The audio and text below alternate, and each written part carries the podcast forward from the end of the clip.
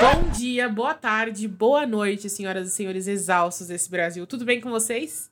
Eu sou Ariane Freitas. Eu sou o Vitor Trindade.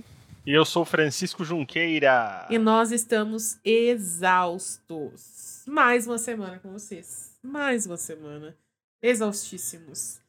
E antes de tudo, eu queria lembrar vocês que nós estamos nas redes sociais. Estamos exaustos no Instagram, Exaustos Pod no Twitter e no Facebook. E lá vocês encontram um grupo também. Na página tem um grupo pra gente conversar, tudo mais, logo mais novidades. Não vou deixar pro final. Hoje eu lembrei de falar no começo. É, hoje é quinta-feira, dia 17. Você, se você está ouvindo esse episódio no dia que ele saiu. Se você não está ouvindo, se você já está ouvindo na sexta, tanto faz. O aviso é: dia 18 de setembro, sexta-feira, tem live de aniversário do Exaustos lá na Twitch. Amanhã, né? Amanhã. Uh, amanhã. twitch.tv barra Love Maltini. Vai ter exaustos cantando, vai ter exaustos vendo clipes embaraçosos, vai ter exaustos jogando. E vocês vão estar junto com a gente fazendo essas doideiras tudo junto. Então, entrem lá, vamos nos divertir, vamos comemorar. Não dá pra gente se encontrar na rua, mas dá pra gente fazer uma festinha privativa. Online. Festa online, gente. Online. Só os digitais. Só quem é digital. Digimons digitais. Então, agora depois dos avisos, vamos começar aí o nosso tema da semana. E eu gostaria de ter separado antes do que eu falei, o que eu ia falar, mas eu não separei. Na verdade, eu escrevi, mas eu não abri a janela. Então vocês vão esperar eu abrir a janela agora. Porque aqui é assim, quem sabe faz ao vivo tô cada dia mais acostumada a fazer as coisas ao vivo. A própria Faustona. Meu Deus do céu. Gente, Faustona. A própria Faustona. Hoje a gente vai falar sobre um sentimento, um fenômeno, uma situação que tem até um nome em alemão, né? Para isso. Afinal, acho que deve ter um, um nome legal em alemão para todas as coisas bizarras que a nossa mente vive. Mas esse algumas pessoas já conhecem. Não reparem na minha pronúncia. Eu vou até dar um play no Google Translate mais uma vez antes de falar. Hoje nós vamos falar de Schadenfreude. Saúde. Schadenfreude. Em português a gente fala Schadenfraude mesmo. Schadenfreude. Mentira. É, Schadenfreude. O que importa é, nós estamos falando do que, Vitor? Qual foi a expressão que você usou? O famoso kkk na desgraça alheia. Que da desgraça alheia, aquele prazer, aquela alegria maliciosa. A palavra Schadenfreude é um composto do alemão e, e Schaden significa dano, né? Freude significa alegria. É tipo o contrário de simpatia, quando a gente fica feliz com, com quem se fudeu mesmo, né? O inimigo do meu inimigo é meu amigo. E, assim, nosso cérebro, ele tem, obviamente, uma parte que sente, que sente feliz, se sente recompensada às custas da desgraça alheia. Veja só. Quando a gente ri dessa desgraça, isso é o Schadenfreude. Eu aprendi isso quando eu tava no colegial e naquela época, sendo uma adolescente rebelde, oh meu Deus, eu sou má, eu sou rebelde, agia, eu achava que isso era o máximo. Eu quase tatuei Schadenfreude. Graças a Deus, adolescente não pode fazer tatuagem, né? Porque hoje eu olho e falo assim, que coisa horrível, né? De se tatuar. O que, que, eu tô passando pro mundo? É, né? tipo assim, é um fato que o ranço em comum que a gente sente pelas pessoas é um dos sentimentos mais legais, mais divertidos que, que geram amizades, por exemplo, né? Aproxima, né? No entanto, quando a gente começa a alimentar esse desprezo, quando a gente começa a sentir prazer na dor do outro demais, quando a gente começa a viver em função de olhar o outro se fuder, o negócio muda um pouco de figura, né? E a gente vai falar sobre o Schadenfreude, que aqui é o desprezo. Como é que é desprezo? Meu, já, já esqueci de novo, Vitor, o que você falou. É a vergonha, é a desgraça alheia. É, Regozijar-se com, é, a com a desgraça alheia. Quando a gente se alegra com a desgraça alheia, o negócio muda de figura, né? Então a gente vai ver como isso está ligado um pouco para inveja, com sentimentos que a gente não deve alimentar tanto assim aqui dentro. Porque sim, é uma coisa comum, né? Tem a ver com várias coisas, inclusive a nossa autoestima, mas ao mesmo tempo em que a gente tem esse sentimento e a gente convive com ele, a gente pode usar de forma positiva, a gente também pode sim, se encontrar com Mariana adolescente numa coisa meio doida de alimentar um negócio que só vai enfiar a gente no buraco. Tem que ser muito imaturo para achar que isso é uma coisa positiva, tá, gente? Pelo amor de Deus. Todo mundo já fez isso alguma vez. Eu quero saber se vocês andaram sentindo um Schadenfreude ultimamente. Cara, eu tenho um, um, um Schadenfreude aí, um chá de fralda aí. Chá de É. fraude. um chá de fraude natural meu, que eu sempre brinco quando acontece alguma coisa com meu irmão. Meu irmão mais novo. Eu não sei porquê. É, é- é tipo assim, eu, eu quando eu vejo ele. É, Eu sei porque. Tanto- Não vamos entrar em detalhes. Mas é que às vezes eu vejo ele sofrendo coisas que eu já sofri com meus pais. E aí eu dou aquela risadinha interna. KKKK, se fudeu, eu já sei como passar por isso.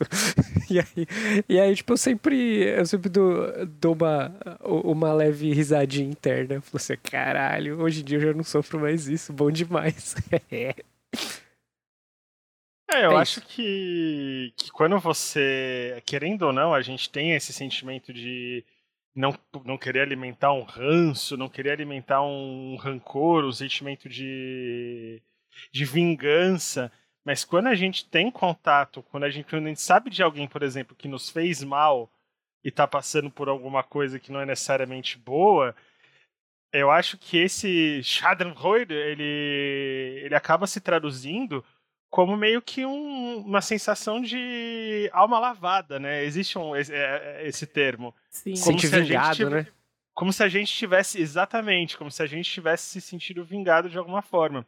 E quando a gente tem, eh, em especial essa questão, quando a gente tem essas pessoas que nos fizeram mal de alguma forma, em campo afetivo, em campo profissional, aí não interessa, o, o ponto é, a gente às vezes cria laços só em função de ranço em comum.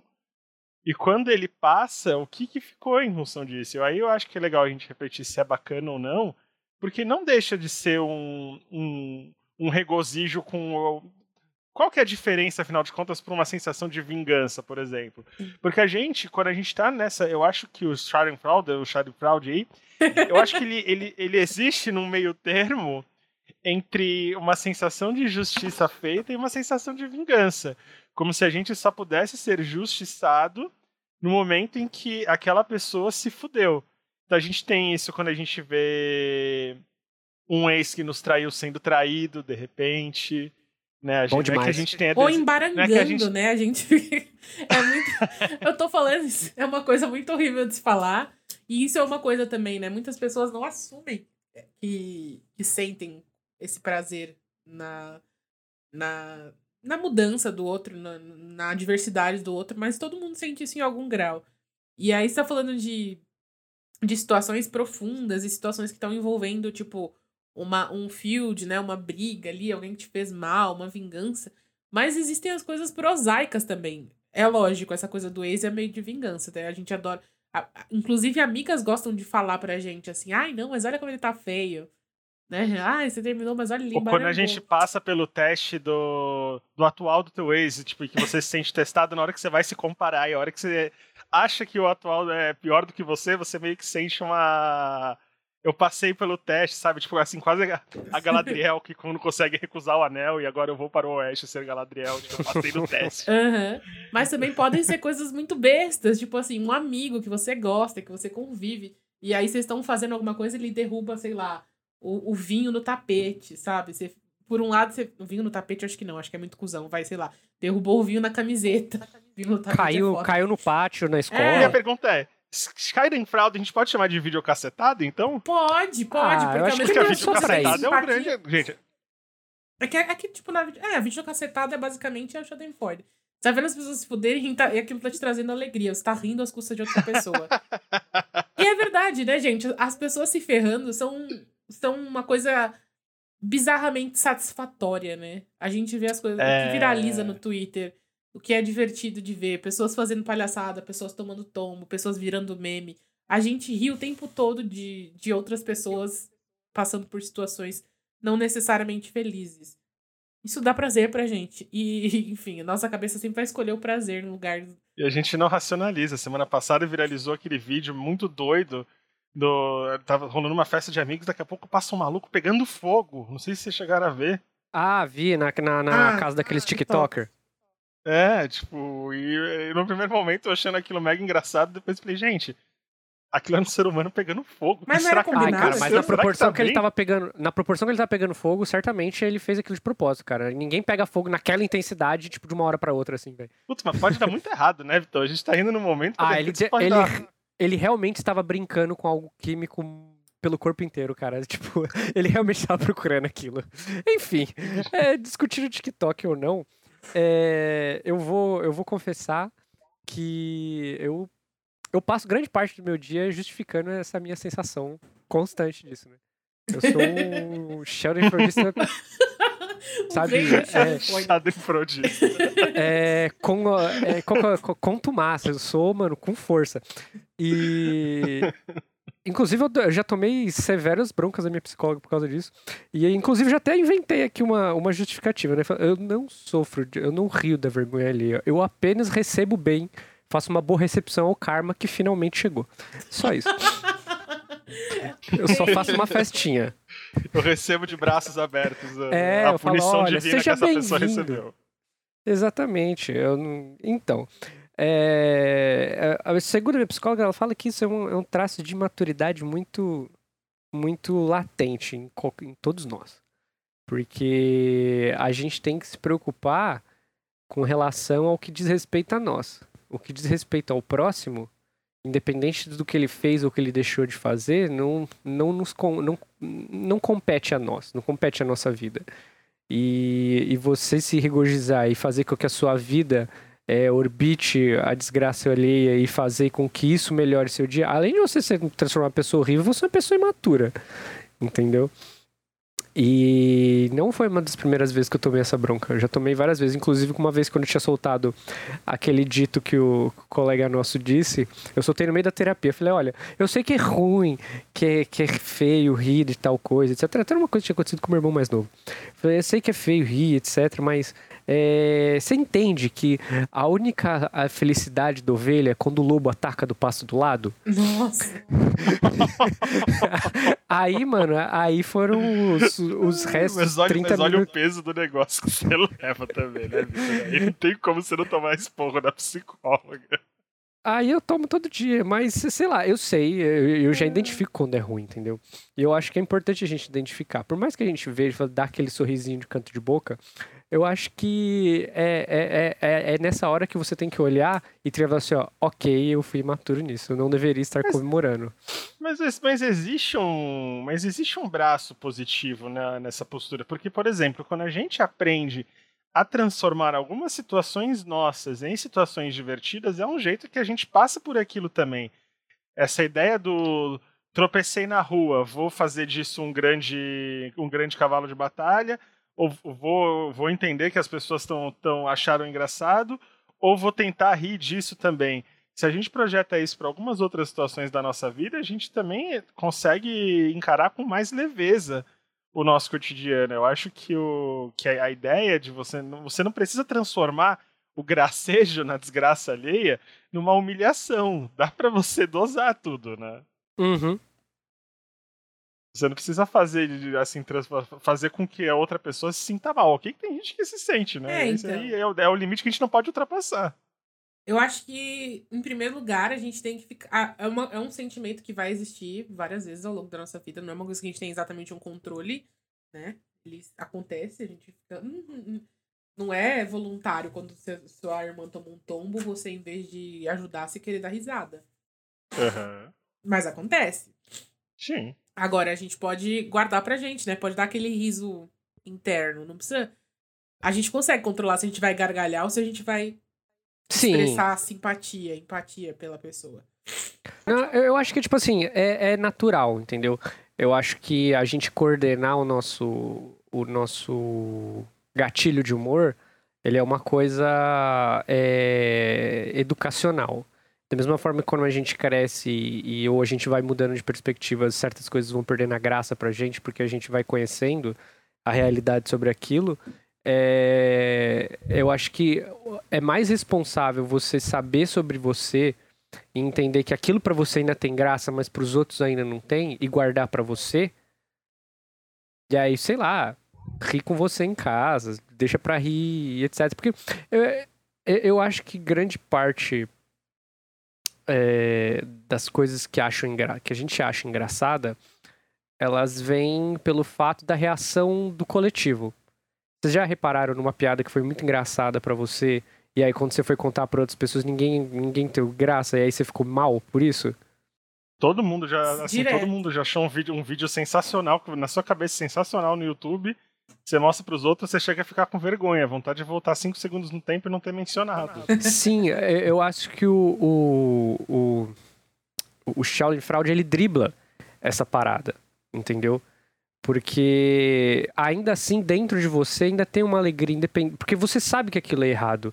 Não é igual uma piada ou um senso de humor comum entendeu? Que você acha que você consegue compartilhar com as outras pessoas. E por isso que eu acho que ele é, ele é muito mais intrínseco e muito mais difícil de, de domar. E aí é, é, um, é um processo de reeducação que ele vem junto com a maturidade, ele vem junto com a. com convivências, né? Com, com, com experiências. mas, a, mas a gente está falando como se fosse algo exclusivo ao humor, por exemplo, mas se você puxar para cotidiano, tem situações que às vezes você me conta da sua relação com o seu irmão que eu acho algumas histórias engraçadíssimas. Eu adoro quando você conta algumas histórias de alguns conflitos que você teve com o teu irmão.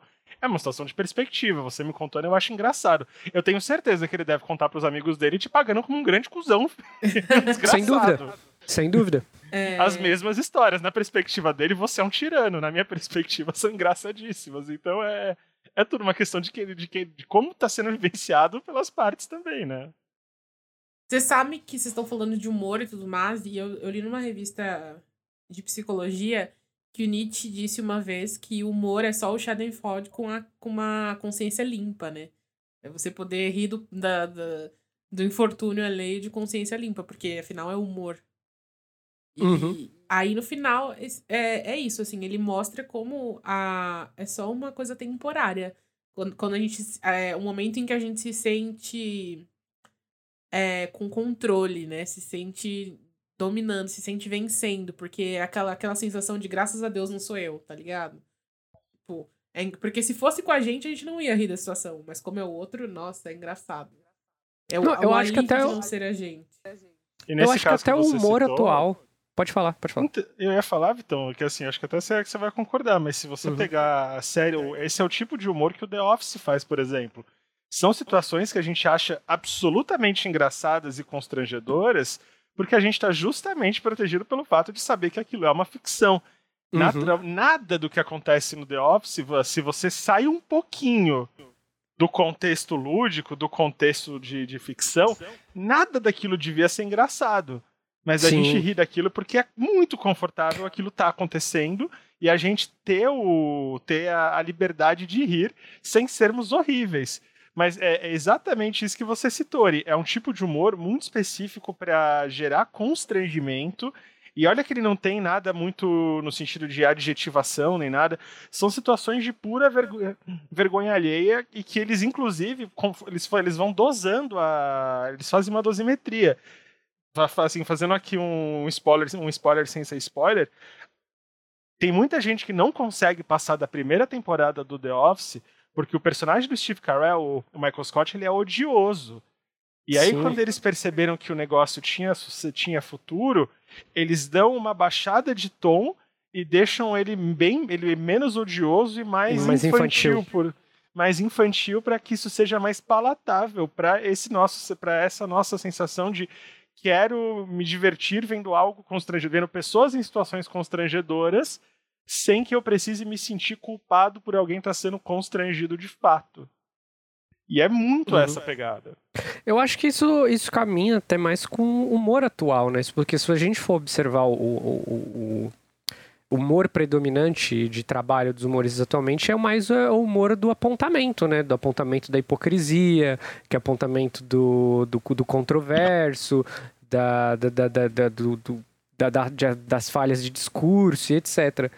E aí você vê que ainda assim é um shadow fraud, porque são, são, é, são apontamentos de desvios de personalidade, entendeu? Que são apontamentos de, de, de, de, de, falhas constantes das pessoas, de falhas que passaram despercebidas pelas pessoas, e aí, quando de, da forma como que é contada, a gente acha graça. E na realidade a gente tá rindo de um, de um erro, de uma, de, um, de uma falha, de uma, de uma infelicidade de outra pessoa.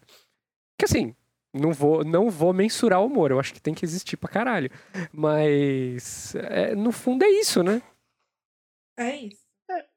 E é, é- A gente sente, né? Essas coisas. Inveja, Schadenfreude. Já já tô falando tudo errado, né? Foda-se, não vou mais falar. Já, já. Não, gente, relevem, pela, relevem pelo amor de Deus a O Vitor vai colocar negócio. o áudio do Google Translate aí pra vocês. E toda vez que a gente falar, vocês imaginem que a gente tá falando daquele jeito. Eu já não Juro, se vier e-mail falando, a pronúncia certa é Denerá, né? Por que, Ah, que não. resolveram Ah, não. falar de um negócio se não sabe nem pronunciar? Porque o podcast é meu, eu falo o que eu quiser. Ah, E porque a gente foi alfabetizado em português, não em alemão. é. É Dark agora? Tenho certeza que você viu Dark dublado, você que tá aí reclamando da porra da minha pronúncia. Schadenfreude. É, então, hemorroida. Eles foram. Esses... Nossa, É, ah, ô! meu. Deus, perdi completamente, né? Desculpa, gente. Mas enfim, essas- esses sentimentos, eles são normais, né? São inevitáveis. A gente já, já concluiu isso. E são úteis também, né? A gente sente, é, sentir prazer em vez de sentir medo, em vez de sentir raiva. Mas a gente pode justificar esse prazer de alguma maneira, né? Ou a gente consegue evitar sentir essas coisas. Porque assim, Como assim? é, a gente tá julgando um ao outro o tempo inteiro. Isso independentemente de inveja ou não. é- Vocês sabem que tá, né? É Aham. um fato. Uhum. E como eu falei no começo, no fim, tudo se resume à autoestima, né? A nossa autoestima tá envolvida ali. É o graças a Deus não foi comigo. Olha só o que aconteceu com fulana. Tipo, olha do que eu escapei. Meio que dá um, um boost. Tipo, a gente se sente mais esperto, mais inteligente. Como se aquilo nunca fosse acontecer com a gente. Ou como se, se já aconteceu com a gente, como se a gente tivesse superado de um jeito mais inteligente. Ou feliz das nossas escolhas. Sabe onde que isso acontece muito? Isso, isso a gente pode verificar no. Quando nós, quando, quando o cidadão comum, quando o afegão médio, ele vê alguém famoso, alguém muito, muito milionário, alguém muito que, tá, que parece ser de outra realidade, se fudendo com alguma coisa que na nossa realidade parece ser comum. Passando Uhum. por coisas que nós passamos. Quando a gente, a gente se sente mais próximo entre essa questão da autoestima, a gente sente que alguma barreira entre esses mundos tão distantes, o nosso e o deles, foi rompida e agora eles estão aqui na bacia das almas conosco. Eles estão sofrendo o chi- o chicote de Satã como nós sofremos. Você a você notícia sente que da a vida Sasha finalmente. faxina em Nova York. Você sente que a vida finalmente resolveu usar a mesma régua que, que eles usam com a gente, né? Sim, entendeu? Você sente que. E pode. pode e não é uma coisa que. Como se a gente estivesse sentindo um gosto dessa imortalidade que a gente imagina que essas pessoas tenham. Não, a gente está feliz em saber que essas pessoas estão sentindo gosto da nossa mortalidade. Entendeu? Do que a gente passa. Não, gente, o- a gente viu essa semana esse, um vídeo maravilhoso que foi basicamente um- uma ópera do Nibelungos, que foi a discussão entre Jojo Todinho e MC Mirella por causa de uma descarga. Uma situação super comum. Mas aí você vê aquilo projetado com pessoas que em tese são famosas, e pessoas que em tese venceram de alguma forma na vida, e você vê que tá rolando toda uma discussão com, com, com direito a berros porque alguém não deu descarga. Isso traz um prazer. Isso assim é. A gente fala, por que, que isso é genial? Isso é muito trivial, é muito tonto, mas a gente trata isso como se fosse maravilhoso. E, e fui- falando por mim, eu dei uns 90 plays nesse vídeo. Eu sei, se se bobear, eu sei dublar esse vídeo. Meu porque Deus. é tudo muito bom, porque é tudo muito bom ali. Sabe? E aí a gente. Essa questão do reality show quando envolve pessoas famosas é, é justamente isso, porque você tá vendo a exposição do. é, Essa exposição do. Do, do, do que é constrangedor, do que é conflituoso, do que é. Com pessoas que você acha que não passam por isso. E você tá aí. É, isso tá acontecendo ao vivaço agora, com, com a volta da Fazenda. A reality show basicamente é isso, né? É básico, o reality show é basicamente isso.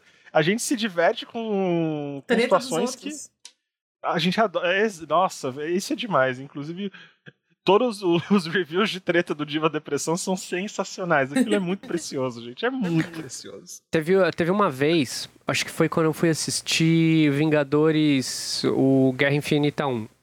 O parte 1 lá, o Guerra Infinita.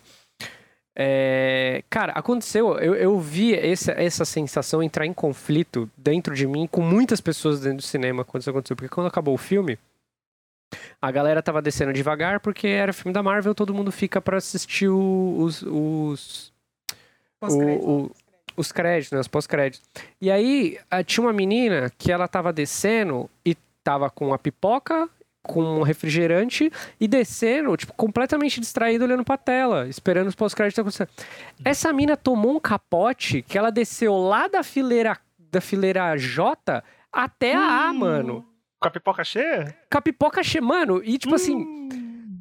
Foi, foi a sensação de todo mundo, kkk, alguém ajuda a menina, meu Deus do céu. E tipo, e foi geral, foi constante. Todas as pessoas riram até não poder mais, mas estava todo mundo preocupado. Eu falei, gente, ali eu tive a constatação que dá para você rir e se preocupar com uma situação ao mesmo tempo. É comple se encaixa completamente. Eu falei, gente, não, não é possível. Na perspectiva da menina, por exemplo, só para fazer esse exercício, uma coisa é você tropeçar na frente dos seus amigos, outra coisa é você tropeçar e de repente tem uma pessoa só lá, ou no final ninguém vê eu se tropeço na frente de um de vocês, tudo bem, engraçadinho na hora. Se eu agora a chave muda completamente se eu sinto que há qualquer desconhecido rindo de mim. E não é que e a minha chavinha não vai pro ar, tá rindo porque foi um tombo, vai do tipo, olha só como você é, é, é um palhaço, você é um bobo, você vive para divertir os outros com a sua insignificância e mediocridade. Síndrome do tá impostor tá vem. A autoestima vem com força vem. e assim, do nada. E, e daqui a pouco, um simples tropeção no cinema com a pipoca detona o teu dia para não dizer tua semana. E você começa a rezar para ninguém nunca mais comentar isso, ninguém comentar o assunto. E são situações que às vezes você considera super embaraçosas e pros outros, foda-se. Ninguém, ninguém nem viu, né? Ninguém tá nem prestando atenção. É. Eu, falei, eu falei sobre isso esses dias, tipo, como a gente tá o tempo todo, principalmente a pessoa que tem a mente ansiosa, por exemplo, é com, com medo, achando que as pessoas estão olhando pra gente com uma lupa, procurando nosso, nosso, nossos erros para apontar uh, o primeiro sinal de, de deslize. E na verdade, ninguém se importa, tá cada um fazendo o seu, cada um vivendo o seu, sabe?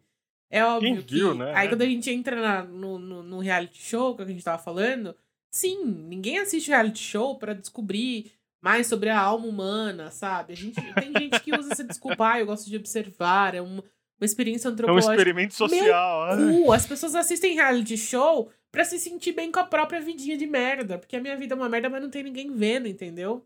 Esse dizer, cara que fala isso aí, que dá essa justificativa, é exatamente o cara que ninguém chama pro happy hour. é exatamente o cara que todo mundo esquece de chamar ele, velho. E, e, assim, a gente tá é, falando isso. de reality show, mas existe muito mais. O site de fofoca, os Insta, hoje em dia é Instagram de fofoca, né? Antes a gente tinha a revista Tititi, essas revistas da vida que toda semana você olhava e tinha lá uma celebridade se ferrando na capa. E agora é Instagram de fofoca, o dia inteiro, YouTube de fofoca. Esses canais que crescem basicamente pegando as tretas na timeline e compartilhando com todo mundo, para você não perder nada. Não perder nenhum momento em que a blogueira postou a legenda errada do publi, ou que a outra foi traída e, e e deixou pra lá, sabe? Então, assim, é muito doido. É um sentimento muito alimentado o tempo inteiro. E a gente fica. A gente fica mais feliz. Parece quando a pessoa, entre muitas aspas aí, de novo, porque a gente não tem o, o direito de julgar, mas é que tem. É, eu já dei o exemplo aqui hoje. A, a, a pessoa parece que se sente mais feliz e mais validada quando ela acha que quem sofreu a, o infortúnio é, mereceu aquilo, né? Por algum motivo. Nossa, a pessoa ela, ela, ela se imbui dessa posição de juiz, né? Quando você. Isso é muito pesado. Quando você se atribui a. Assim, quando você atribui a tua opinião que o que, um, que uma outra pessoa mereceu, quando você coloca merecimento, você está colocando poder no que você está falando. E aí, é, mas e aí entra... as pessoas sentem isso o tempo inteiro, né? Sentem, é, exatamente. É, é muito. Isso me lembra muito uma, uma passagem do Senhor dos Anéis, quando. Isso, beleza, que pode ser um pouco extremo, porque é uma passagem sobre vida e morte. Mas quando o Frodo diz pro Gandalf que eles estão nas Minas de Moria, o Frodo diz pro Gandalf que o Bilbo errou, deixando o Gollum vivo. E o Gandalf repreende o Frodo, fala, mas quem é você pra para dizer quem, quem merece a vida ou não, entendeu? Você pode dar a vida para quem para quem morreu ou você pode matar quem você acha que merece morrer? Não. Então você tem que ser responsável com o tipo de poder que você atribui ao teu pensamento para que ele não seja de fato aí que, que a gente fala que ele escapa, ele vira um pensamento pode ser autoritário, pode ser um pensamento no sentido de humilhar uma outra é. pessoa. É. E, e, é aí é esse é o cuidado que tem que tomar. Né? É perigoso porque a gente se imbui de um, mereci... de um merecimento, não, de uma autoridade de estar numa posição melhor que a outra, que é o que a gente falou primeiro.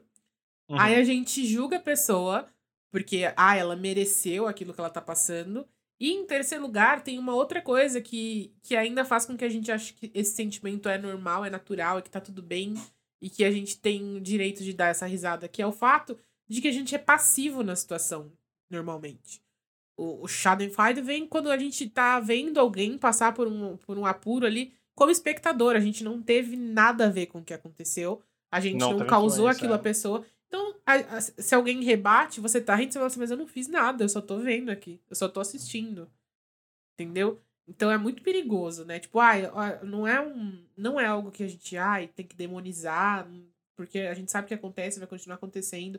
É meio que parte da evolução também. A gente observa essas coisas para a gente filtrar as situações em que a gente deve se envolver ou não, as coisas que a gente deve fazer ou não, ou como a gente vai lidar com cada situação, porque quando a gente vê o outro lidando com uma situação, querendo ou não, a gente entende melhor como a gente deve fazer se acontecer com a gente também, né? Mas a gente, as, tirando essa parte de, de aprender com até com a cagada alheia ou com o infortúnio alheio, a gente também tem que entender que a gente não pode viver em busca desse prazer. E a gente sabe que a gente vive em busca de prazer. A gente fala que toda semana, né? Quem que vai procurar aquilo que dá medo? Quem vai procurar aquilo que causa dor? Ninguém. A gente. Pro... Quer dizer, depende se você é masoquista, mas. Normalmente, a gente vai procurar aquilo que nos causa prazer. E prazer imediato, prazer instantâneo, prazer fácil.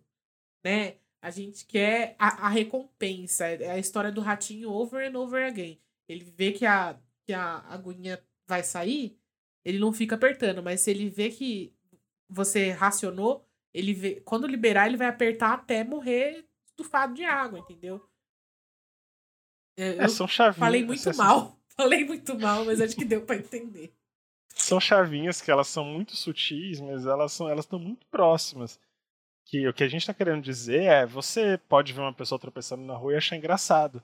Se você, vê, se você vê alguém empurrando outra pessoa na rua, você não vai achar engraçado e a situação é a mesma, alguém está caindo. Então, assim, a... há limites, eles podem parecer invisíveis, podem parecer sutis, mas eles são muito claros. Porque é muito fácil você sair da situação do Scar em fraude para você ir para uma situação cruel, de crueldade, de sadismo. E isso vai da índole, isso vai do, do que a gente entende. Por quê? Porque a nossa busca de prazer não pode estar tá isolada no mundo como se nós estivéssemos sozinhos. Uma pessoa tropeçou, é engraçado, mas você tá rindo porque em tese você acha que já tá tudo bem, você não sabe se ela tá bem ou não. Então por isso que a gente vem sempre aquele ah, vou, vou ajudar, depois eu vou rir, ah, não sei o quê. Então, uh, existem esses limites para que nós não, para que isso não seja uma barbárie também. Porque se a gente vai completamente para a questão do de tudo tem que ser humor, tudo tem que ser prazer, a gente entra num ponto de apatia e num ponto até de crueldade mesmo. A gente vira. E existe uma situação de, de sadismo em, em muita gente em relação a sofrimento, sabe? E você vê isso em coisas do cotidiano. Eu acho normal, por exemplo, ter, sei lá, um ranço entre vizinhos. Eu não acho normal um vizinho que faz deliberadamente mal ao outro por uma, por, por, questão, por uma questão desse ranço. Você não é obrigado a gostar do teu vizinho, mas você não deve fazer mal ao teu vizinho. Você não, é, você não tem o direito de deixar a vida dele mais difícil só porque você não gosta dele.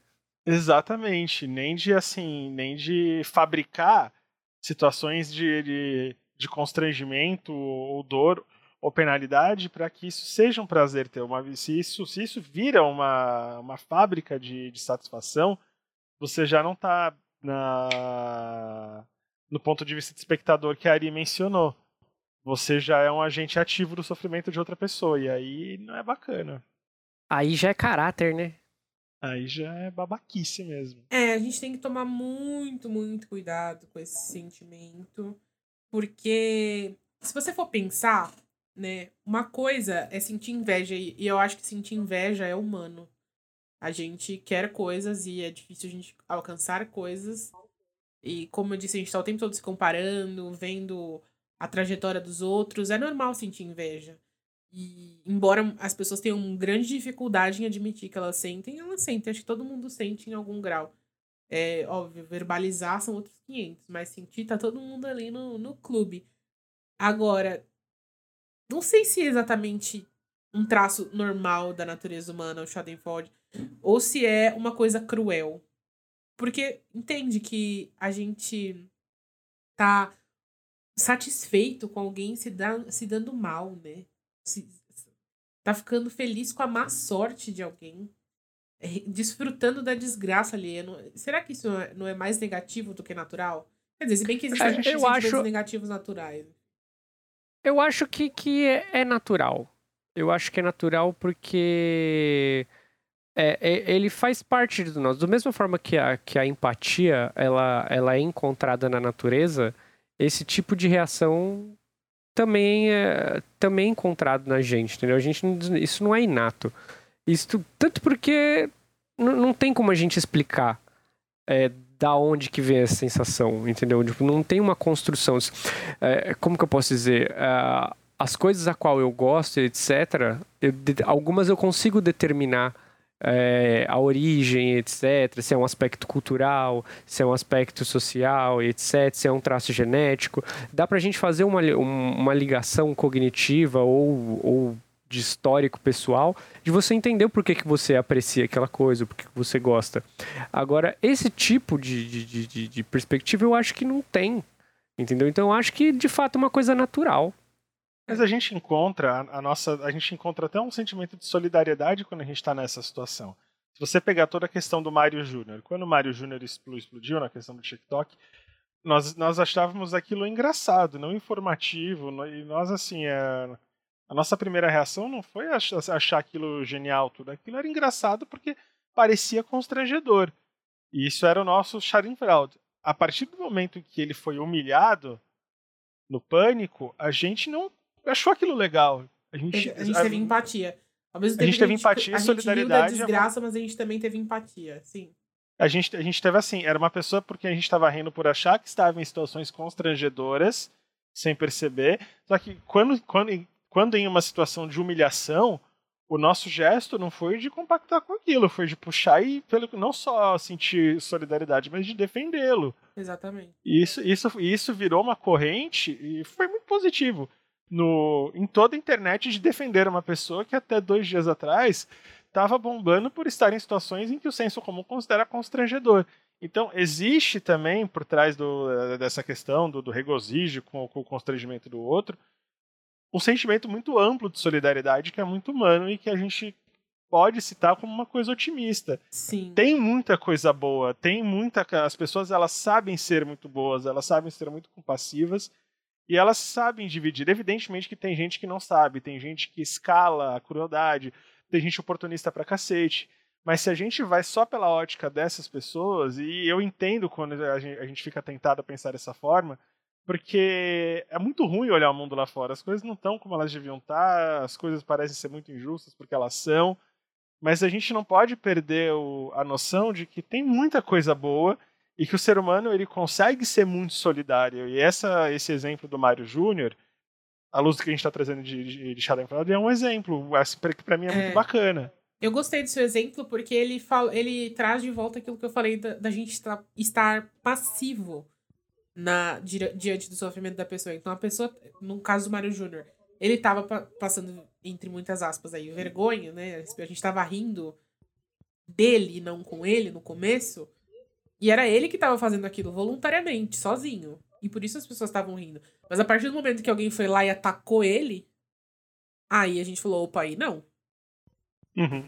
Sim a parada do, do Schadenfreude eu enxergo como ele o distanciamento da empatia, às vezes. Uhum. Eu acho que. que eu acho que não, né? Eu acho que a, a falta de empatia e a falta de, de solidariedade, no caso, ela é uma. ela, ela é um gesto egoísta, né? Ele é um, ele é um, um sentimento uma, que ele tá, que ele não surge porque você tá muito com olhos voltados para dentro de si, né? E uma vez quando eu tava conversando, não lembro com quem exatamente que eu tava conversando, a respeito sobre egoísmo e etc. E aí a pessoa tava falando, explicando sobre como o, o egoísmo é enxergado na pedagogia, né? O egoísmo ele é enxergado na pedagogia pelo fato do indivíduo que é imaturo ou, ou muito ou muito novo, ele, ele tem tendências a ser egoístas então a gente pode ver isso refletindo muito em grupos de crianças, o Schadenfreude. Ah, uma criança caiu e toda, toda, e vira chacota, rola bullying, etc. Que também é um gesto de Schadenfreude, né? Todo mundo ficar. O bullying acontece porque tem gente para rir, né? E aí acontece por que, que na, na cabeça de pessoas imaturas ou muito novas é, a, é, o egoísmo é latente porque são pessoas que não que viveram pouco. Então, a partir do momento que você viveu pouco, você não consegue ter perspectiva, você não consegue formar um pensamento de longo prazo. Porque se eu só vivi, sei lá, 10, 5 anos, no caso de crianças, como que eu vou investir num negócio para daqui 30, entendeu? Tipo, é, é um tipo de raciocínio que ele precisa de uma lapidação e um trabalho mental, uma energia mental que, que que exige tempo de vida, exige vivência, exige é, experiência, né? Então, hum. é, ainda assim, o Schadenfreude ele vem ser um, um, gesto imaturo de todos nós, porque ele é uma manifestação do nosso egoísmo, entendeu? Tipo, é, é, o, é o, nosso egoísmo. Oi, surgi, tô aqui. Você ainda é egoísta, lembrou, né? Tchau, tô indo.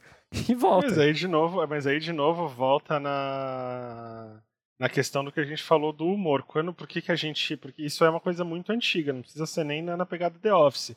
Quando, se você, se você pega aquele, aqueles filmes mudos mesmo, que era tudo preto e branco, era engraçada a situação do, do mimetismo de tombo, de, de porrada, os três patetas. O engraçado é o som da, da pancada na cabeça, porque você transforma situações que são constrangedoras ou que são até físicas sem que você precise justamente acionar o seu senso de empatia.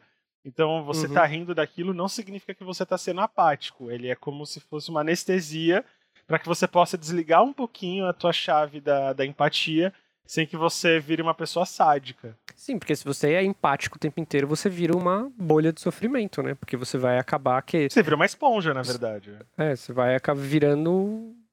pegando as dores de todo mundo. Isso não dá, né? É, é muito, é muito importante pensar nisso também. Vocês estavam falando de que o bullying não existiria e que é uma coisa de egoísmo também, mas sabe o que, que é muito forte também, que vem de, daí desde a infância?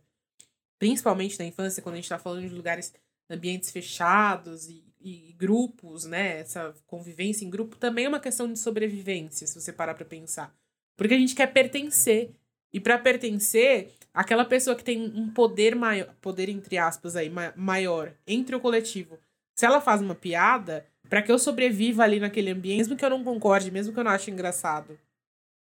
E eu acho que isso é uma coisa que alimenta muito o bullying, e isso é uma coisa que alimenta muito esse sentimento também. Agora, virando a página, e eu acho que é um sentimento ainda mais negativo, que também existe, é, que na verdade é o oposto do Schadenfreude, que eu não sei mais pronunciar. Vem aí, vem aí mais uma palavra que não saberei pronunciar. o Glushmers. É, a, gente, a gente já falou umas 90 palavras diferentes. Na verdade, ele significa. Eu fechei Como? a janela com a definição, porque eu tô um pouco confusa no dia de hoje. É, acabei de fazer uma live. Tô... O Glushmer significa se sentir infeliz com a boa sorte dos outros. Isso é, você fica mal quando alguém tá feliz quando alguém tá indo bem. Não é pesado? Eu acho assim, o Schadenfreude a gente ainda ri porque são situações. Ai, alguém tomou um tombo, dei risada. Sabe? Ai, fulano me, me zoou, eu não vou fazer nada para me vingar, mas quando ele se ferrar eu vou dar risada. Ah, é o karma. Tipo assim, tudo bem. Agora, quando é, é a própria representação da inveja de fato, esse Glushmers. Porque a, a pessoa tá indo bem, ela tá fazendo o dela, tá correndo atrás, tá conseguindo. Aí ela consegue você ficar mal por isso. E assim, eu tô falando isso, mas obviamente já senti, acho que todo mundo já sentiu isso na vida, né? E socialmente isso é repugnante, mas a gente sabe que as pessoas sentem. É porque é uma projeção, na verdade. Não é que você tá. Você não consegue sair um pouco da tua bolha isolacionista. Quando, quando a gente sente isso, a gente não está necessariamente sentindo algo sobre o outro. A gente está projetando a vitória do outro como se fosse uma incapacidade nossa de atingi-la. Então, assim, não é que o outro tem vitórias, é porque que só o outro tem. Onde que está a minha fatia? Onde que está a minha parte no espólio? E a gente, assim, começa a criar esse ranço, essa mágoa, muitas vezes sem querer. Né? É a famosa história do primo, né? Do, do primo que é advogado, que, que, que passou na OAB e hoje tá ganhando 25 mil e você é o quê? A gente sente isso o tempo inteiro. Ah, eu é... acho que esse sentimento do primo, eu acho que é muito mais pelo julgo do, dos outros do que para você, né? Porque pra, Ou pelo que a gente entende que é o julgo dos outros também, mas pois, por outro lado, a gente, o que a gente faz, a gente projeta o sucesso do outro nas coisas que Sim. estão nos frustrando na nossa própria vida. Então fica o teu sucesso indo de encontro com o que tá dando tudo errado na minha. É aquela sensação de você tá na fossa por causa de, de, de, vida afetiva, por exemplo, e aí você abre as redes sociais, a impressão que você tem é que o mundo inteiro se resolveu afetivamente, em plena, em plena consonância astral, menos você. E você começa a sentir ranço daquilo nenhum sentido. As pessoas estão vivendo as vidas delas. E Sabe de onde vem esse teu ranço? Essa segunda palavra pra mesa, eu não ia trazer porque acho que já, já o Schadenfreude já é, su, é suficientemente complexo. Mas esse ano especificamente é um ano em que esse sentimento ele é mais comum. Por quê? Porque é um ano em que tá todo mundo mal e tá todo mundo se fodendo, tem coisa ruim acontecendo o tempo todo. E eu percebo que até as pessoas que, que acontece alguma coisa boa, as pessoas porque a vida continua acontecendo apesar de tudo, né? E, e óbvio, as pessoas vão ter notícias boas, as pessoas vão ter coisas legais para contar. E eu percebo que as pessoas têm se podado, têm pedido desculpa antes de falar da coisa boa, exatamente por medo de causar esse sentimento nos outros e por saber que isso vai acontecer. Porque a gente tá tão imerso no, no buraco do, do, do de 2020, que é uma desgraça, que a, que a gente meio que parece que, que é ofendido até quando chega alguém falando: olha, esse ano tá sendo bom para mim. Entendeu? É, alguém que tá contando que engravidou e já vê as pessoas, não, mas como você tem coragem de engravidar num ano desse, no meio de um negócio desse? Como você fala isso pra uma pessoa grávida? E eu vi isso acontecer algumas vezes. Ah, esse não era o momento. Deus do céu. Como assim, cara? Quem é você para falar qual era o momento para engravidar pra pessoa? É, e, meu assim, Deus, isso foi um gente. exemplo chutando, mas assim, acontece constantemente. E você vê, tipo, a pessoa faz um corte de cabelo. A pessoa tá super feliz e aí vem outra e fala assim, é. Ah, gostava mais antes. O que leva alguém a fazer esse comentário? Né? Até porque, até porque não vai mudar nada. A pessoa se sentir incomodada com a sua alegria na sua mudança, entendeu? E, a, tipo assim, falando em alegria na mudança, é, um youtuber, por exemplo, vamos pegar a Kéfera por um exemplo, que ela começou bem novinha no YouTube, e então ela foi crescendo enquanto ela compartilhava a vida dela, o conteúdo dela, que nem era só a vida dela, mas em grande parte a vida também. E a gente vai mudando ao longo dos anos, e as pessoas não veem essa mudança, as pessoas só vão vendo o resultado final da mudança. Mas quando você tá transmitindo em vídeo o tempo inteiro, as pessoas vão vendo você mudar. E elas se encantaram por você numa determinada fase da sua vida, e quando você muda, você tá feliz, mas elas não conseguem, elas se sentem ofendidas por isso. Porque você não é mais aquela pessoa que elas gostariam que, ela, que você fosse. Ou que elas gostavam quando você era. Então, uhum. tem muito isso, assim. Eu acho que esse ano é, isso tá mais forte, né? A gente, a gente tá vivendo uma pandemia, a gente tá vivendo uma crise. Várias crises, aliás, mundiais. Como reflexo dessa pandemia, aqui no Brasil a gente ainda tem o adendo da, de estar tá vivendo sob um governo assim. O que dizer? Apenas sentir. E. E o tempo todo a gente está sendo bombardeado por notícias ruins. Notícias ruins, notícias ruins. Então, se alguém chega e fala uma coisa boa no meio da, da sala, é tipo você chegar num velório cantando, sabe? Feliz, comemorando alguma coisa. E.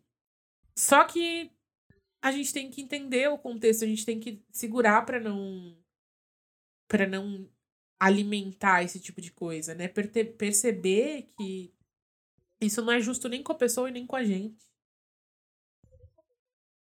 Ah, eu, eu acho que, como você disse, existem circunstâncias e circunstâncias, né? É, eu acho errado quando as pessoas é, é, é, se sentem mal por, por, por alguém que está por alguém que está tendo sucesso, etc, se incomoda, ou porque aconteceu uma coisa legal no, na vida dela, que foi super bacana para ela, no meio de uma tragédia mundial. Entendeu? Tipo, mano, acontece, né? A gente vai fazer o quê? Tem, é, a vida tem dessas vezes. Mas o, eu acho que o único ponto que me irrita nisso tudo é, é com os coach. Que eu acho que o coach, ele trabalha nessa, nessa área. Que é você pegar essa perspectiva individual e única, tipo, de uma pessoa específica numa situação, numa situação de calamidade ah, tá. mundial e vender que essa perspectiva é alcançável para todo mundo. E que se você está se sentindo mal, nessa situação, é por culpa sua. É porque você não foi muito, motivado né? o suficiente. Uhum, é porque é. a culpa é sua, porque tem pessoas é. se dando bem. Aí ele pega essas três pessoas que se deram bem, no, nos 7 bilhões de pessoas do mundo, e mostra, tá vendo isso aqui, ó? É completamente possível. Sim, três pessoas em 7 bilhões. É, também é possível, é possível. Também é possível isso ser um grande milionário, mas não são todos que são, não é mesmo, meu querido? Nem... Sim, é... e, às vezes, e às vezes essas pessoas, elas, elas exploram o elas exploram uma fossa que a gente não sabe que a gente está, porque num ano como esse, por exemplo, a gente a gente fica vivendo essas coisas que são muito ruins, mas o, o, o, tempo não para, os dias não param de passar, a gente eventualmente tem que ir em frente de alguma forma. E a gente, quando a gente está numa situação tão extrema, a gente também perde um pouco a noção de como reagir quando acontece algo bom. Então, às uhum. vezes, não é que a gente fica mal ou a gente fica incomodado quando alguém está expressando algo bom, é porque a gente já está numa situação de anestesia, de apatia, de melancolia, que a gente desaprende um pouco a, ah. a como agir. E isso é muito não, explorado para essas pessoas aqui, também. Não pro, pro ter, como o terceiro recebe a nossa sensação. Porque o terceiro, ele achar que você não reagiu bem é pura projeção, eu acho. Agora, você com você mesmo, você sabe quando você se sente mal ou quando você é simplesmente indiferente. Porque indiferente é normal. A gente tá apático, às vezes, tipo assim, se você tá apático, você tá apático. O negócio sendo bom. Não, esse ano foi. Esse ano foi uma prova disso. Esse ano a gente já se questionou aqui no, no podcast mesmo. É, às vezes em que a gente em que a gente olhou as redes sociais ou olhou para o mundo e se perguntou: será que eu tô maluco? Será que eu tô sendo a pessoa extremamente uhum. negativa? Será que eu tô sendo uma Cassandra, anunciando uma desgraça e ninguém acredita em mim? Porque fica essa sensação e no final das contas a gente começa a ficar incomodado porque as pessoas não estão tratando o que a gente acha que é uma calamidade da forma que a gente trata. Uhum. E a gente não entende que as pessoas elas podem ter reações diferentes, elas podem ter centros de defesa diferentes, elas podem ter preservação de autoestima diferentes. A gente entende como se fosse algo dissonante do que a gente está sentindo e como se fosse automaticamente uma apatia. E às vezes é. E às vezes é mesmo. Às vezes a pessoa tá no foda-se mesmo. E... É, eu, eu acho aí? que a apatia não é um problema, sabe? É, acho, acho que é mais perigoso quando você tá no, na negação. Mas, mas eu entendo ah, o seu raciocínio. Sim, sim. Tipo, eu tô falando da apatia e. E sente, a gente sabe a, a diferença quando a gente tá apático para quando a gente tá sentindo prazer na dor do outro ou sentindo tristeza na alegria do outro. Porque quando a gente tá apático, a gente não consegue sentir prazer e nem sentir dor, a gente simplesmente existe.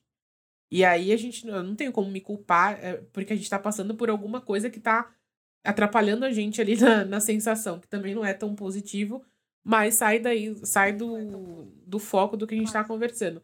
Agora, quando a gente sente tristeza porque alguém venceu, a gente nem, não necessariamente vai expressar isso. E pelo contrário, isso é uma coisa que a gente nega até pra gente mesmo que a gente tá sentindo, o máximo possível que eu saiba. Eu tenho uma situação que assim que assim que eu queria trazer para vocês, mas aí eu não sei se a gente deixa, então eu vou contar para vocês e vocês me dão a opinião de vocês se é algo que fica ou tá. não tá. no episódio, tudo bem? Uhum. Tá. Viralizou uma história de um menino que uns meses atrás ele perdeu o pai para covid-19. E algumas semanas atrás ele reuniu com amigos e foi um desses que um desses padrão que fez reuniãozinha de amigos E aí as pessoas começaram a reviver o tweet dele lamentando o falecimento do pai. Para chamá-lo de hipócrita e tudo. Esse eu achei que era um limite que não devia ter sido ultrapassado. Mesmo na hora de apontar o erro dessa pessoa. Evocar uma dor desse, desse ponto por assim por um certo prazer de chamá-lo de hipócrita, por mais que ele seja. É tipo. Eu comecei a não, eu comecei a não ver propósito naquilo. Eu falei, cara, beleza, não foi legal o que ele fez, mas será que não tinha nenhuma outra forma de dizer isso? A gente tinha que trazer o, o, o sentimento dele em relação ao falecimento do pai. E, e isso isso tá me parecendo agora mais um, um jeito de satisfazer uma vontade de fazer mal para essa pessoa. Porque para mim eu tava vendo e eu não, eu não acho que as pessoas estavam fazendo de propósito, por um sadismo, mas eu acho que as pessoas não estavam percebendo onde tinha um limite muito claro ali do, do que era já uma crueldade. Dá para você apontar a hipocrisia dele em mil aspectos. Trazer a, a manifestação de dor dele em relação a, a um falecimento, eu, desculpa, achei aquilo um pouco demais. Achei aquilo, porra, beleza, não, não, esse não tinha necessidade. É, eu acho muito perigoso essa, essa movimentação que tem nas redes hoje de pegar coisas antigas para acusar a pessoa de coisas novas. Primeiro, porque a gente tá mudando o tempo todo, a gente tem o direito de mudar, de aprender, sabe? É, e não dá para o tempo todo ficar pisando em ovos, porque senão as pessoas vão jogar na sua cara o que você disse anos atrás. Aqui nesse caso aí, óbvio, foi há pouco tempo. Mas a gente fala o tempo todo aqui, a gente pode reclamar, pode falar que se incomoda com as pessoas estarem furando a quarentena ou não estarem fazendo quarentenerol. Eu já nem sei mais se a gente usa a expressão furar a quarentena, porque existe quarentena ainda. Mas é, eu acho muito perigoso você querer ser o fiscal da, do, do, do isolamento alheio, fiscal das atitudes alheias, das escolhas. A gente só sabe da vida dos outros o que essas pessoas compartilham. A gente não sabe o que está se passando lá dentro. Não sabe os motivos, não sabe o porquê dele ter tomado essa decisão. Eu, a gente pode reclamar o tempo inteiro. E eu reclamo, você reclama, a gente fala aqui no podcast das pessoas furarem, mas a gente tá falando de uma forma em aberto. A gente tá falando de uma atitude geral que, que decepciona, que diminui, que faz com que a gente sinta mal. Agora, ir individualmente cobrar a posição, é, querer apontar a hipocrisia ou não, o que, que isso muda na sua vida? O que, que isso faz com você? Por que, que você se sente moralmente superior a alguém a ponto de, de querer machucar a pessoa, de, de acusar, de. Sabe? É, justamente nessa questão especial, beleza, o moleque postou a foto do rolê onde ele estava. Aí, aí tudo bem, eu acho que é, é, é um erro. E eu acho normal que as pessoas vão apontar. Nessa história, o que eu achei bizarro foi foi, foi tratar como se, a, como se a manifestação de, de luto dele fosse falsa em função disso que ele estava fazendo hoje. Pra mim era uma coisa que não tinha nada a ver. Eu falei, porra, peraí. Quer chamar o cara de hipócrita? Chama o cara de hipócrita, porque ele, ele tá sendo. Quer chamar o cara de babaca porque ele tá fazendo rolê? Chama o cara de babaca porque ele tá fazendo rolê. Faz a ruaça que você quer fazer porque esse desgraçado tá postando foto na internet de rolezinho. Você, agora, o limite disso para um sadismo, para uma vontade de fazer mal, é esse tipo de coisa. É puxar um print daquele e fazer a, a, a, comparação que fizeram. Aí eu já acho que não é que não é por aí o caminho. Eu já acho que é, é a gente cedendo pro nosso instinto primal de querer fazer justiçamento é, e não justiça. É muito perigoso as pessoas é, começarem a fazer isso, querer, querer apedrejar, querer correr atrás. Sabe, fazer a justiça com, a, com as próprias mãos, não, não tem que ter. Mas acho que vai além isso do de ter alegria na dor, porque aí a pessoa tá ativamente criando essa dor, né? E a gente falou que o Schadenfreude, ele vem de uma de uma ação, não é uma ação, ele é passivo. Então não tem ação nossa. É, uhum. é, é, muito doido, né? E, mas ele tem a ver com o Glushmers, né? De ver a pessoa feliz e ficar puto. Só que aí o cara tá provocando. Aí, ó, eu tô usando todos os. É muito complicado essa situação para explicar aqui. Eu acho que tá todo mundo errado. É porque é, uma situação em que tá todo é mundo errado. É porque é difícil também. E aí você vê. Então, e é difícil porque assim, não é que a gente tá. Não é que é, quando a gente tem contato com alguém que tá postando foto de rolezinho, não é que a gente fica puto porque a pessoa tá feliz. É porque nessa situação em específico, a gente se sente lesado de alguma forma. Porque existe. Isso volta tudo no que a gente falou no, no episódio anterior. Existe um senso de coletivo e tudo, onde, onde tinha que estar tá todo mundo em tese participando para que a gente possa superar toda uma situação juntos e não tá rolando porque cada um quer viver a tua própria felicidade, foda-se. Mas não é nem esse o ponto. O ponto é. Você existe um limite, existe de novo, você pode rir de uma pessoa que tropeçou na rua. Você não vai rir se essa pessoa estiver sendo empurrada no sentido de uma violência. Essa é a chavinha. A gente tem que ter essas chaves para a gente não cair sem querer em situações onde estamos sendo sádicos, onde estamos sendo cruéis. E a gente fica achando que a gente não é, a gente tem muitas situações em que a gente é e nem percebe. Sim, a gente tem que rever muitas coisas, né? É. Eu o tempo todo tô, tipo, eu sei que eu cobro, que eu falo muito, a não fazer depois, sabe? Ou fazer e apagar. Eu faço muito isso, de twittar uma coisa e apagar logo em seguida. E eu acho que as pessoas tinham que pensar um pouco mais nesse, nesse aspecto, assim, o que elas estão fazendo. Que, é, quem elas acham que elas são para se julgar moralmente superior a ponto de cobrar algo de alguém que não tem nada com elas, né? É, outra situação que, que a gente pode falar e que também tem, é, tem isso envolvido, a situação da Luísa Sonza, do Whindersson e do, do Vitão. Ninguém tem nada a ver com isso. Eu não entendi essa história. Eu não entendi essa história. Eu não entendi. Quanto mais eu ia atrás dessa história, mais eu não continuava entendendo. Porque o, o que, o que entender, é, né? Alguém me explica o que aconteceu. Vou explicar de uma forma bem simplória. Luísa Sonza e, e, e o Whindersson terminaram, né? Logo, logo na mesma época que eles terminaram, ela lançou uma música com o Vitão. É um clipe todo sensual, ela roçando a raba nele. E para divulgar esse clipe, eles fingiram, entre aspas, aí, ter um relacionamento. Então começaram a postar fotinho junto para fazer as pessoas falarem. Porque sabiam que as pessoas iam hum. falar, afinal ela tinha acabado de separar. E aí, desde então, todo mundo fica, mas estão junto, mas não estão junto. E tem uma coisa, o Vitão, ele era meio que colega do casal, sabe? Entrava na foto dela, dela e do, do Whindersson e comentava assim, ah, meu casal. Ah, lindo. Essas coisas assim, sabe? E, obviamente, depois de meses, eles pegaram e assumiram que estão no relacionamento. Essa semana. Ah, as pessoas caíram matando. Não, porque não é possível. O Whindersson corno, foi corno, foi corno. E é aquela mesma história da Nive Stefan com o Castanhari e o Bruno Suter. Enfim, as pessoas adoram. A mesma coisa que rolou com o Tavares, o PC Siqueira e a Carol. As pessoas elas querem definir se eles já estavam antes, se eles se eles estavam. Se houve traição, se não houve traição, se foi é, responsável afetivamente é, falar sobre o relacionamento publicamente ou não. É, e assim, a Luísa, o Whindersson e o Vitão já se resolveram entre eles, entendeu? E é, é só eles que interessa essa treta. Ninguém sabe a verdade além dos três. Mas a internet inteira. Nossa, eu, eu, eu achava que era uma coisa muito mais séria, porque a internet, justamente, a internet inteira está é, debatendo traiu isso. Traiu ou não traiu? Ah, mas é errado ela falar desse relacionamento, coitado do Whindersson. Ah, não, mas o Whindersson é bem resolvido. Ah, mas tinha que ser ser bom igual ele. Ah, não, mas o cara mó fura olho, ó. Ficava elogiando e no fim. Aí, tipo, ai, não confio em ninguém que comente meu casal na, na foto sua com seu namorado. E, tipo assim, te, saem os memes, que são as coisas engraçadas, e saem as coisas que você fica assim, gente, por quê?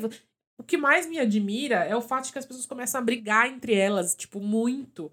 Por causa de uma coisa que não tem nada as a ver com a vida delas, que não muda nada na vida delas. O que me admira é a especulação que surge no meio disso, né? Tipo, Nossa, galera gente, que pega tweet do passado com comentário e cruza informação pra chegar no ô, oh, gente, pelo é, não, amor de Deus, né? Vocês recebem pra trabalhar no FBI? E nesse dia ele, ela postou um story com né? o Whindersson na cama, mas já tava ficando. E tipo assim, sabe, gente, me respeita, respeita. Me respeita, não, se respeita, né? Porque eu tô de boa aqui. Mas, mas, é, mas, é, mas é, aí, aí, eu só concluo que é um problema da humanidade, porque as pessoas discutiam isso em 1899 ah, com Tom Casmurro. É quase a história. É o tempo inteiro. com qualquer um. É os olhos de ressaca da Luísa Sons.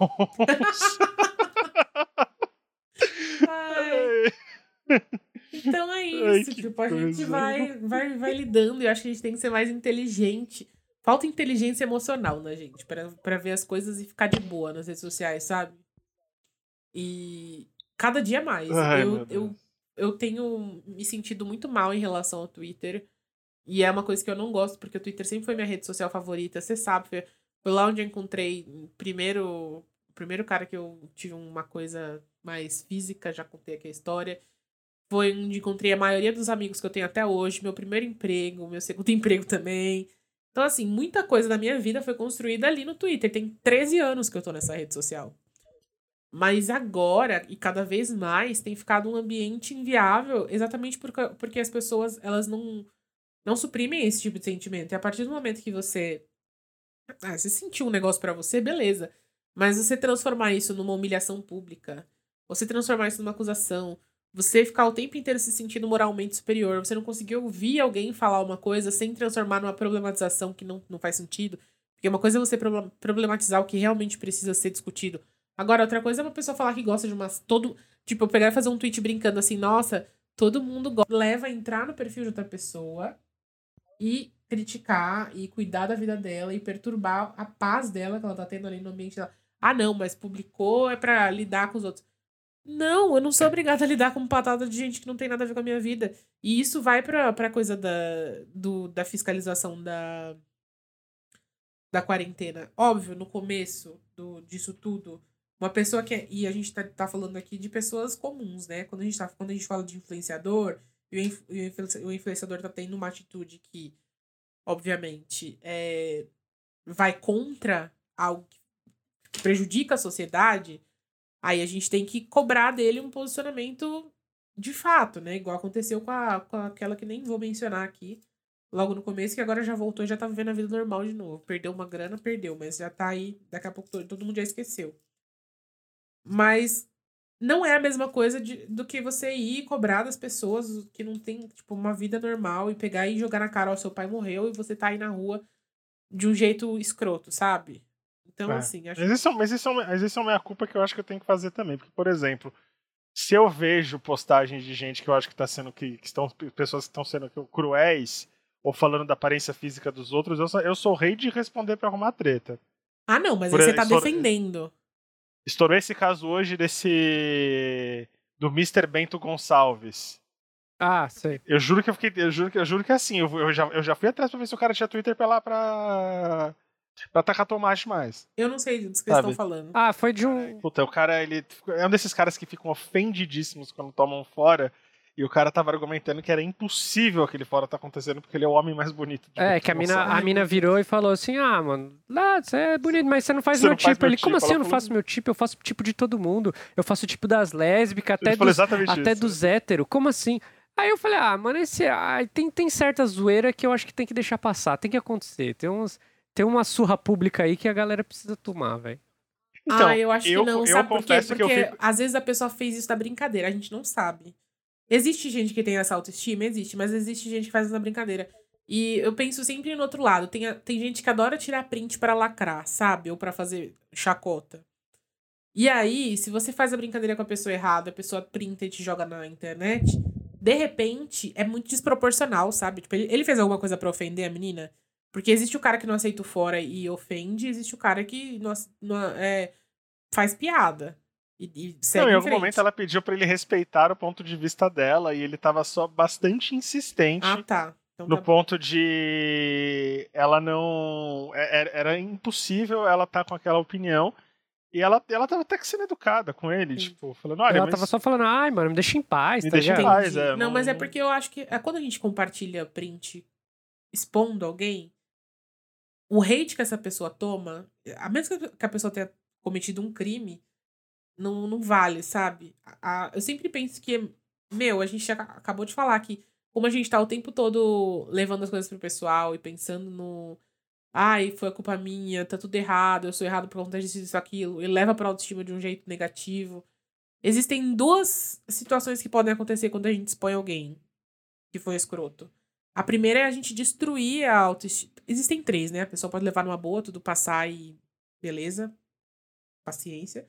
Mas existem outras duas, que é uma a gente destruir é, o psicológico de alguém por uma coisa imbecil e faz muito mal. A gente sabe, é, é, não é fácil é, receber feedback negativo de uma pessoa, de tomar um fora. Imagina ser rejeitado por um monte de gente, ficar conhecido por conta de um negócio. Tem gente que perde emprego, dependendo do print por piada besta.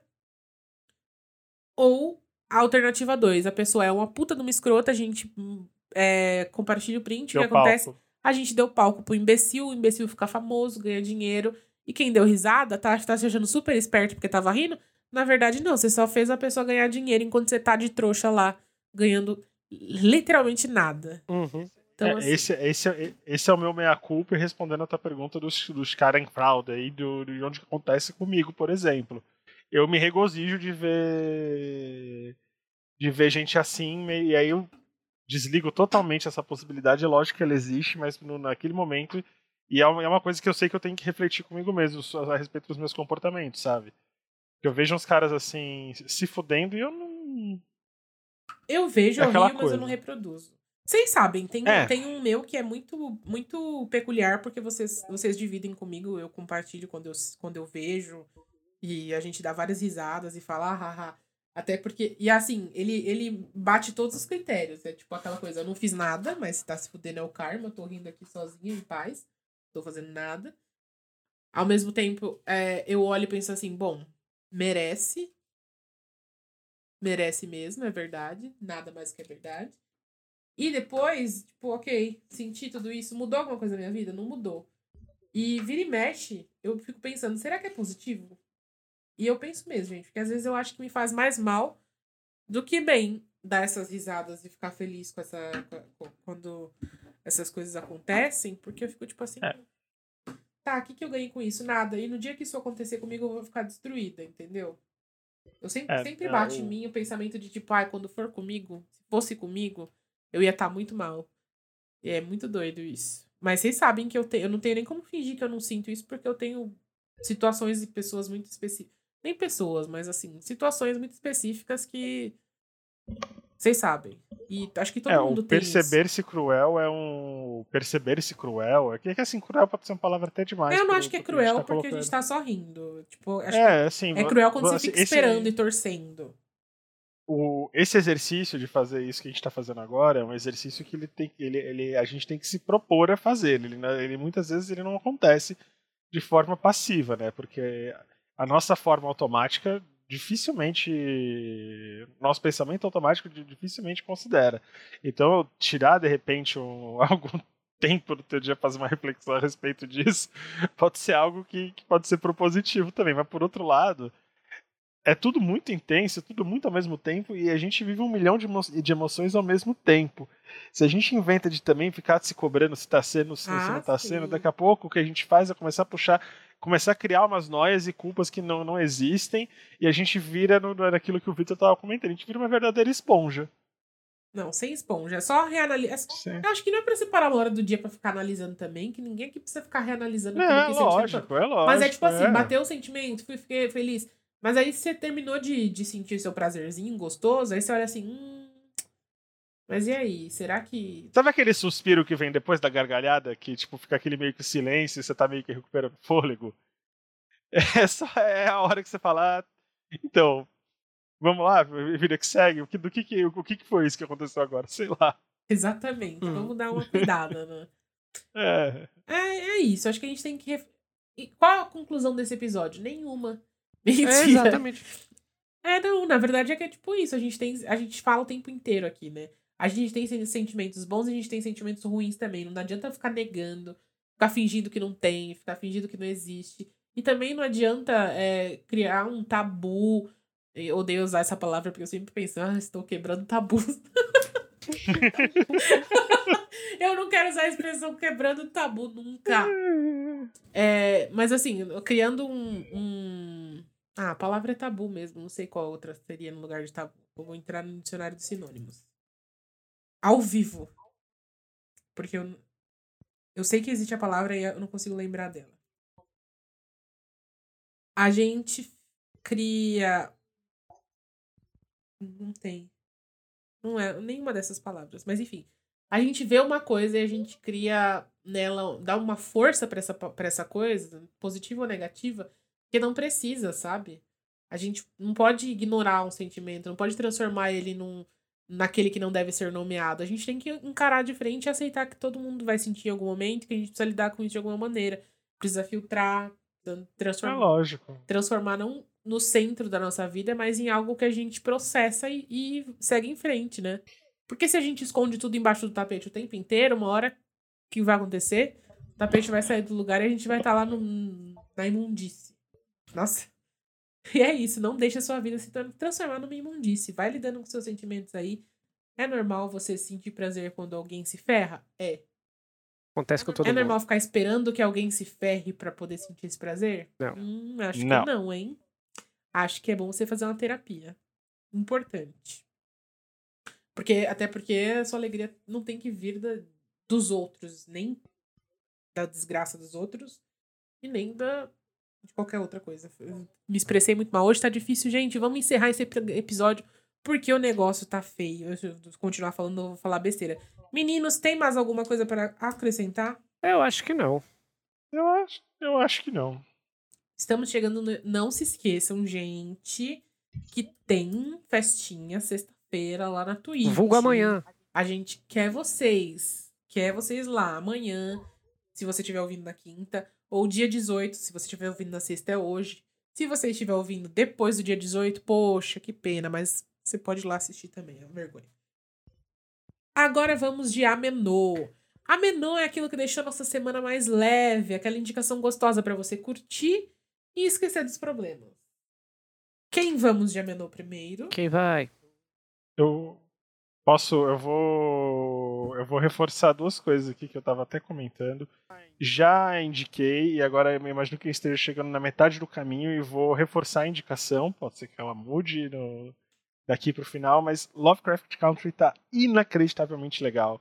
É uma puta série bacana, é uma narrativa muito, muito legal. É, uma, é, um, é um diálogo sobre racismo, reclusão e todo ambientado numa, numa questão sobrenatural e apontando como o.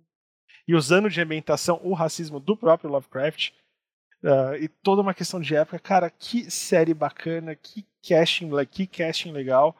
E eu vou só reforçar. E também eu estava conversando com um amigo meu que existe um mito sobre quem nunca leu Tolkien de que o Silmarillion é um livro muito difícil, mais difícil do que o Senhor dos Anéis. E como quem pegou recentemente para reler, eu, eu queria dizer que se você tá afim de, de começar a tua, tua leitura de Tolkien, não precisa ficar com medo do Silmarillion, porque é um livro mais simples, e essa é uma opinião muito minha, mais simples Sua do que mesmo. o Senhor dos Anéis pra... o Silmarillion, o, o Silmarillion é um livro mais tranquilo do que a Sociedade do Anel, por exemplo, que eu acho que desse do assim do rolê todo, incluindo Contos Inacabados e o Hobbit que eu, que eu separo, ele é muito mais tranquilo do que a Sociedade do Anel para começar para começar a se introduzir nesse universo do, do Tolkien. Não precisa sentir esse medo, não precisa ficar apegado nessa coisa de ah, tem muita descrição, muito isso, muito aquilo. Então, você chega uma hora que você aprende a, entender aquele estilo, que você aprende a gostar daquilo e você percebe que é uma puta de uma história legal.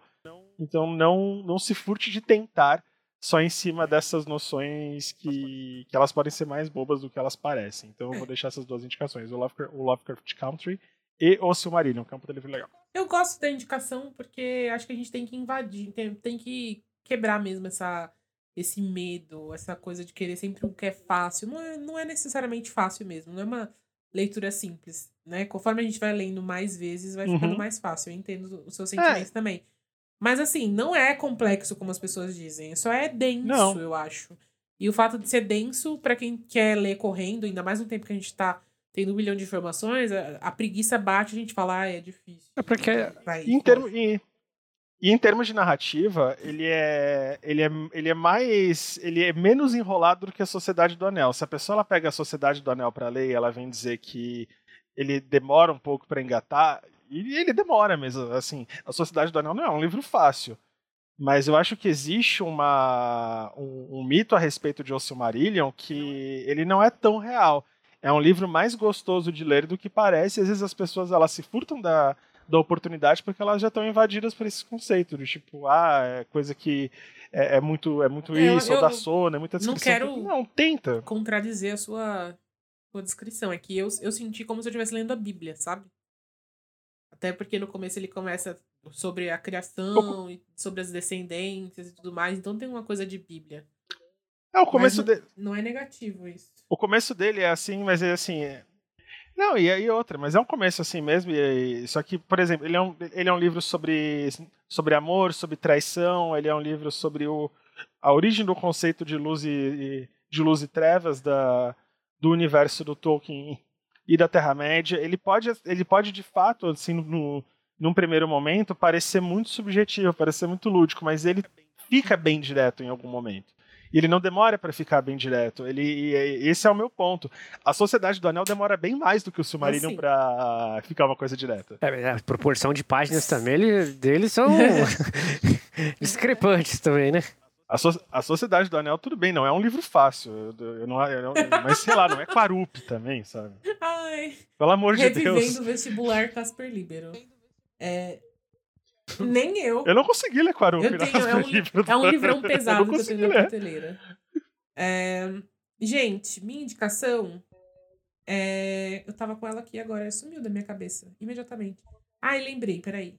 Eu falei dele ontem na minha live, quarta-feira. Tô falando hoje. Hoje é que dia? Hoje é quinta. Tô falando da, da live de ontem, na quarta. E vou falar aqui também. É um filme que não é novo, mas que tem no Amazon Prime. É de 2015. Chama é, Um Anjo de Vizinho, ou Sem Vincent. Depende de como você vai procurar, se é inglês ou em português. E conta um santo vizinho, na verdade. E conta a história de um velhinho bêbado, aposentado, é, como que chama? Veterano de guerra, que no caso é o Bill Murray. E ele tá lá de boas em sua casa, vivendo seu alcoolismo e suas dívidas. Quando, de repente, se muda uma mulher recém-divorciada com seu filho pequeno pra casa do lado. E ela tá, tipo, trabalhando muito porque foi traída pelo, pelo ex-marido. E aí tem que pagar todas as contas. E ela precisa deixar o filho com alguém, ela não conhece ninguém, ela pede para ele ficar de babá para ela. Por uma coincidência, ele, ele precisa ajudar no primeiro dia porque o menino perde a chave. Ele acaba se tornando babá do menino. E é um babá super não convencional. Então ele leva o menino pro. Pra, pra corrida de cavalo, leva o menino pro bar, leva, tipo assim, várias tretas. e o cara é um puta homem mal-humorado. eu me, me identifico muito com ele, assim. Que é aquela pessoa que você olha e você odeia. Tipo, nossa, aquele velho desprezível, aquele velho mal educado. Mas na real, que a pessoa tem um super bom coração, só é rabugenta. E que ele fala que é o santo do dia a dia, né? Enfim, eu não vou. Eu já dei o spoiler do filme inteiro aqui, mas assistam porque é muito fofo. É muito bonitinho. E eu. É meio que na pegada do Melhor é Impossível com o Jack Nicholson, que ele tem aquele toque que ele é insuportável. Ah, eu não também. lembro, mas deve ser. Mas ele é um cara bacana. Mas assim, esse, esse filme eu vi na época que lançou. Gostei muito, só que eu nunca mais pensei nele. Aí esses dias eu pensei assim, puta, a quarentena me transformou no, no Vincent, que é o personagem do Bill Murray. Eu sou o próprio velho que se incomoda com tudo, que só quer beber seu, seu álcool e sair lidando com as suas próprias coisas sem ter que falar com nenhum ser humano, sem ter que me justificar e não sei o quê. Que, que no, e no fim, eu sinto que eu tenho muito essa personalidade, assim. E, e a gente sofre por ser assim, sabe? Porque a gente afasta as pessoas, mas a gente quer elas por perto. É muito doido, muito, muito doido. Então eu queria que vocês assistissem e falassem o que vocês acham. É muito fofinho. E é isso. Minha indicação é essa, pra dar uma aliviada aí na sua semana. É, a minha indicação é. É pra galera que tem a Game Pass. Que agora na Microsoft serve pro computador e pro, pro, pro, pro console de Xbox, né? Você não sabe o que é a Game Pass é tipo um streaming de jogos da Microsoft. Você paga lá uma mensalidade e aí você tem acesso a um acervo mensal de jogos lá que você pega de graça. E esse mês eles colocaram Resident Evil 7. Eu sei que é um jogo acho que de 2017. É, 2017. E eu, eu, eu, joguei bem pouco ele quando lançou, eu gostei e eu não tive oportunidade, e agora eu tô tendo oportunidade de jogar ele com muita calma no, no meu videogame agora, por causa da, da, da quarentena, etc. E, cara, é um jogo muito bom. Se você gosta de Resident Evil, você, você vê que esse jogo ele deu tipo uma injeção de ânimo na, na, na, na, na franquia inteira, porque nos últimos jogos tinha virado o X-Men, né? O Resident Evil e nessa ele trouxe uma, aquela parada de, de survival horror, as paradas de, de puzzle né, durante o, o, o, jogo e tem todo aquele clima tenso de você estar tá num, num, lugar todo macabro, etc. É, é, muito bacana. Eu gostei bastante. Quer dizer, já era para ter gostado, né? só tomei vergonha agora e tive a oportunidade de jogar. Ah, eu também tô assistindo Inuyasha de novo. Se vocês quiserem ficar com raiva de. Se, cara, se vocês quiserem ficar com raiva de Inuyasha junto comigo, bora assistir. Eu descobri que a Amazon é dona da Twitch. E que por isso, tipo, dá pra fazer stream. é, Como é que é? Watch parties. Então dá pra você fazer stream assistindo coisas da Amazon. Da Amazon Prime. E eu tô pensando seriamente em fazer watch party de, de coisas tipo Inuyasha, essas coisas. Porque é muito divertido. Eu passo cada raiva vendo Inuyasha, gente. Sério. É. Puta, mas é Agora um vamos legal, de né? Dorime. É o quadro em que a gente compartilha as nossas dores, aquilo que a gente não recomenda nem pro inimigo. Temos Dorime essa semana ou estamos zen? Eu tô também. Ô, Vitor, eu achei que você ia fazer um apelo para as pessoas jogarem o For Honor. porque- Não, não, For Honor, tipo assim, eu. é, Ai, eu, eu não tenho muito o que fazer, porque assim, eu comprei é, só a versão barata dele. Tava tendo uma. Uma. Uma, uma sale, né? Ubis- Ubisoft Sale lá no negócio. Lá tá em promoção, eu comprei a versão standard, né? E o For Honor tem diversas expansões. E aí, tipo, é um jogo desabitado, ele é muito bonito. O Francisco, a gente já chegou nesse ponto lá. É um jogo muito bonito, ele é muito interessante em alguns pontos. Só que é um jogo inabitado, porque a campanha de história dele é muito pequena. O resto é tudo jogo online, multiplayer. E, mano, tem meia dúzia, Não tem gente tem meia jogando. dúzia de gente jogando. E quando você vai jogar, tipo, é uns caras, mano, que já tá naquilo lá desde que o jogo começou. Você só toma sarrafo e, e volta pra casa triste. Tipo assim, muito bonito. Grandes definições de jogo. muito bonito. Parabéns, Ubisoft, o jogo muito legal, mas, velho, o jogo de vocês morreu. Ah, gente. Então é isso. T- temos o episódio da semana. Muito obrigada a você que nos ouviu até aqui. Não se esqueça, amanhã tem live lá na twitch.tv barra lovemaltini. Se vocês não souberem digitar isso, entra lá no, no Exaustos Pod no... Não, peraí. Estamos Exaustos no Instagram ou Exaustos Pod no Twitter e no Facebook, que tem o link lá pra vocês entrarem. Estaremos ao vivo a partir das 8 horas da noite. E aí vai que vai. Espero que vocês tenham gostado. Um beijo pra vocês e tchau! Beijão, gente.